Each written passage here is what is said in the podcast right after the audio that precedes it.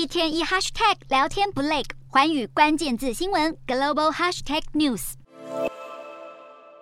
美国众议院议长选举结果难产，外界也很关注，如果麦卡锡没能成为议长，那究竟还有哪些人可能出现？首先是共和党在众议院的二号人物史卡利斯。史卡利斯过去经常在党内争议中保持中立，受到许多同党议员的信任。在他担任共和党研究委员会的主席后，党内声望也不断攀升，甚至许多人认为他比麦卡锡更适合担任议长。史卡利斯在表达对麦卡锡的支持后，也不忘呼吁重视美国的经济议题。第二位则是自由党团的创办人乔丹。乔丹过去和麦卡锡不对盘，曾经在二零一八年争取众议院共和党党内领袖地位后落败。不过后来麦卡锡就试图修复和乔丹的关系，例如协助他担任司法委员会的高阶职位。乔丹过去曾在枪支议题上杠上民主党。再来是以过去经常在议事堂叫嚣闻名的麦克亨利。不过这几年麦克亨利低调许多，并专注在税务和财政政策上。最后一位则是当初以最年轻女性共和党议员的身份当选众议院议员的史蒂法尼克。史蒂法尼克被视为温和的务实派，表示过愿意和民主党扩大合作。